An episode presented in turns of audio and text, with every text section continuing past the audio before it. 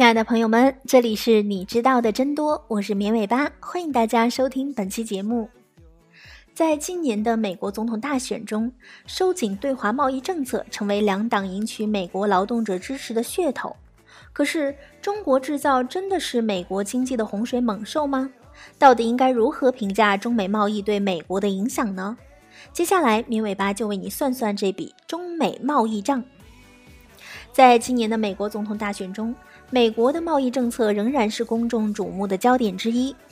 两党中采取激进立场的候选人都获得了前所未有的影响力和选民支持。共和党候选人特朗普主张的贸易保护政策，包括向从中国进口的产品征收百分之四十五的关税，用额外税负阻止美国公司向劳动力成本更低的国家输出工作等等。为他赢取了许多在全球化进程中利益受损的白人蓝领的支持，而民主党候选人桑德斯也直言反对北美自由贸易协议和跨太平洋合作伙伴协议的立场，并认为贸易政策应该为美国劳动者而非跨国公司服务。从两千年以来，中国便是美国最大的贸易逆差的来源国。二零零一年，中国加入世贸组织之后，美国每年从中国进口的产品总价值的国际排名更是从第四位逐步升至第一位。除此之外，许多跨国公司为了追求更低廉的劳动成本，将纺织业和电子产品加工等一些劳动密集的工序从美国搬迁到了中国。因此，中美贸易成为美国衡量贸易政策的重要案例。政治家喊口号容易，但是在严肃的学术研究中，全面评估中国的竞争对美国的影响却很有难度。现有的实证研究关注了这个问题的不同侧面，他们得出的结论是：美国在与中国的贸易中既遭受了损失，也获得了收益。有研究证明，来自中国的进口产品有效地降低了美国人的消费成本。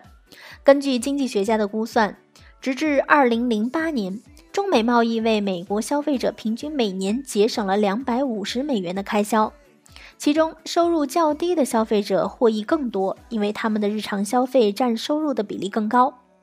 其次，中美贸易也为美国具有比较优势的产品提供了广阔的市场。根据美国人口调查局的统计，两千年到二零一四年之间，美国向中国出口的产品价值增长了百分之六百以上。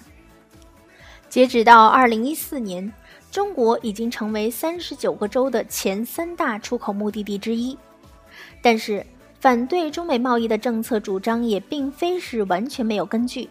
近年的一些实证研究也为此提供了重要的事实依据。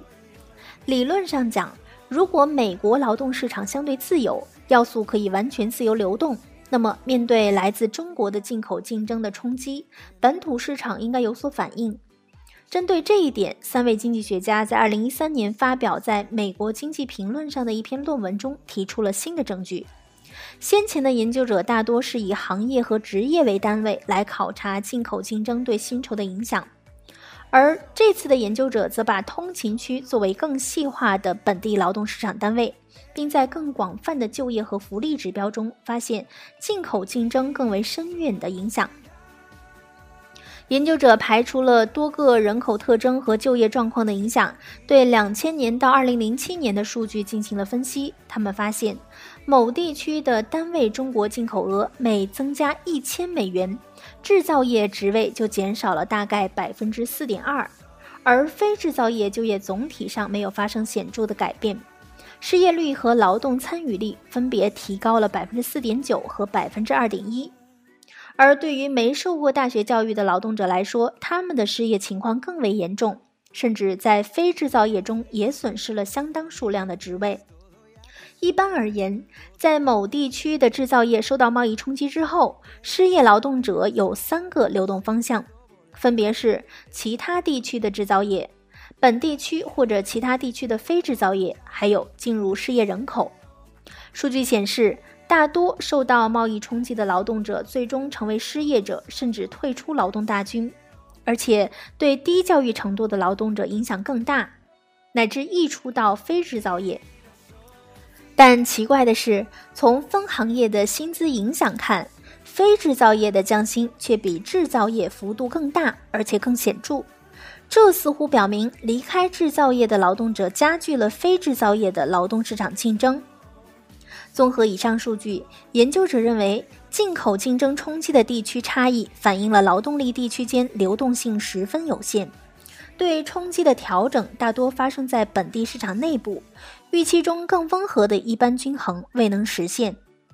另外，地区单位中国进口额每增加一千美元，人均失业保险、残障保险和收入援助等转移支付也随即增长约百分之一。值得注意的是，长期的社会保障残障保险的人均支出增长，比暂时性的对受贸易冲击影响的工薪阶层的扶助贸易调整补助支出多出了三十倍以上。这就造成了税收相关的社会效率净损失，显示了贸易冲击扶持政策的潜在不足。二零一四年发表在《经济学期刊》的论文延续了上述研究，并提供了劳动者层面的实证分析。研究者从美国社保局的1992年到2007年的个人层面数据找到了证据，支持上述摩擦在不同群体之间的差异。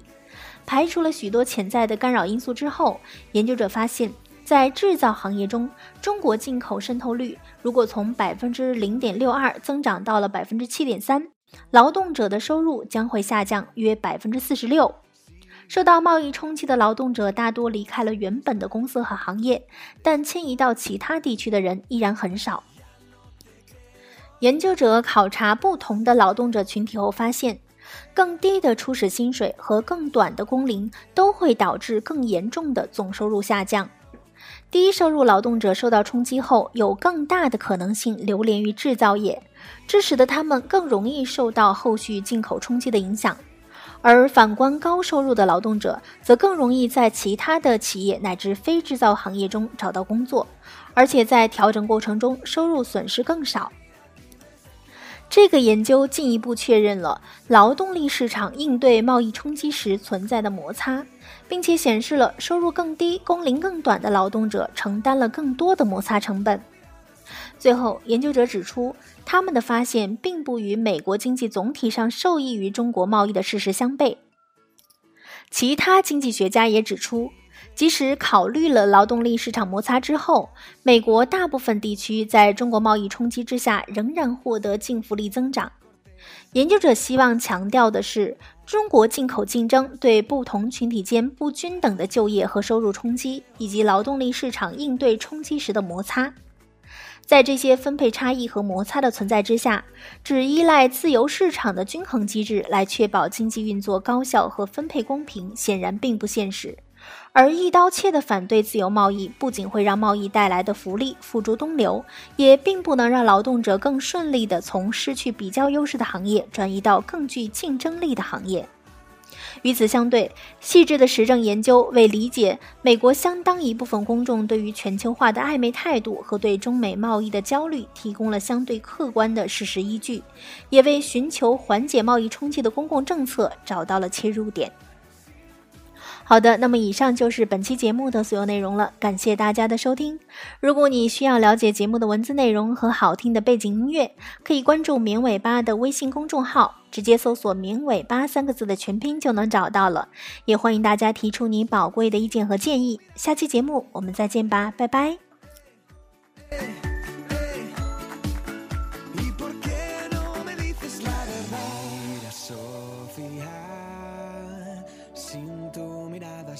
sin tu mirada.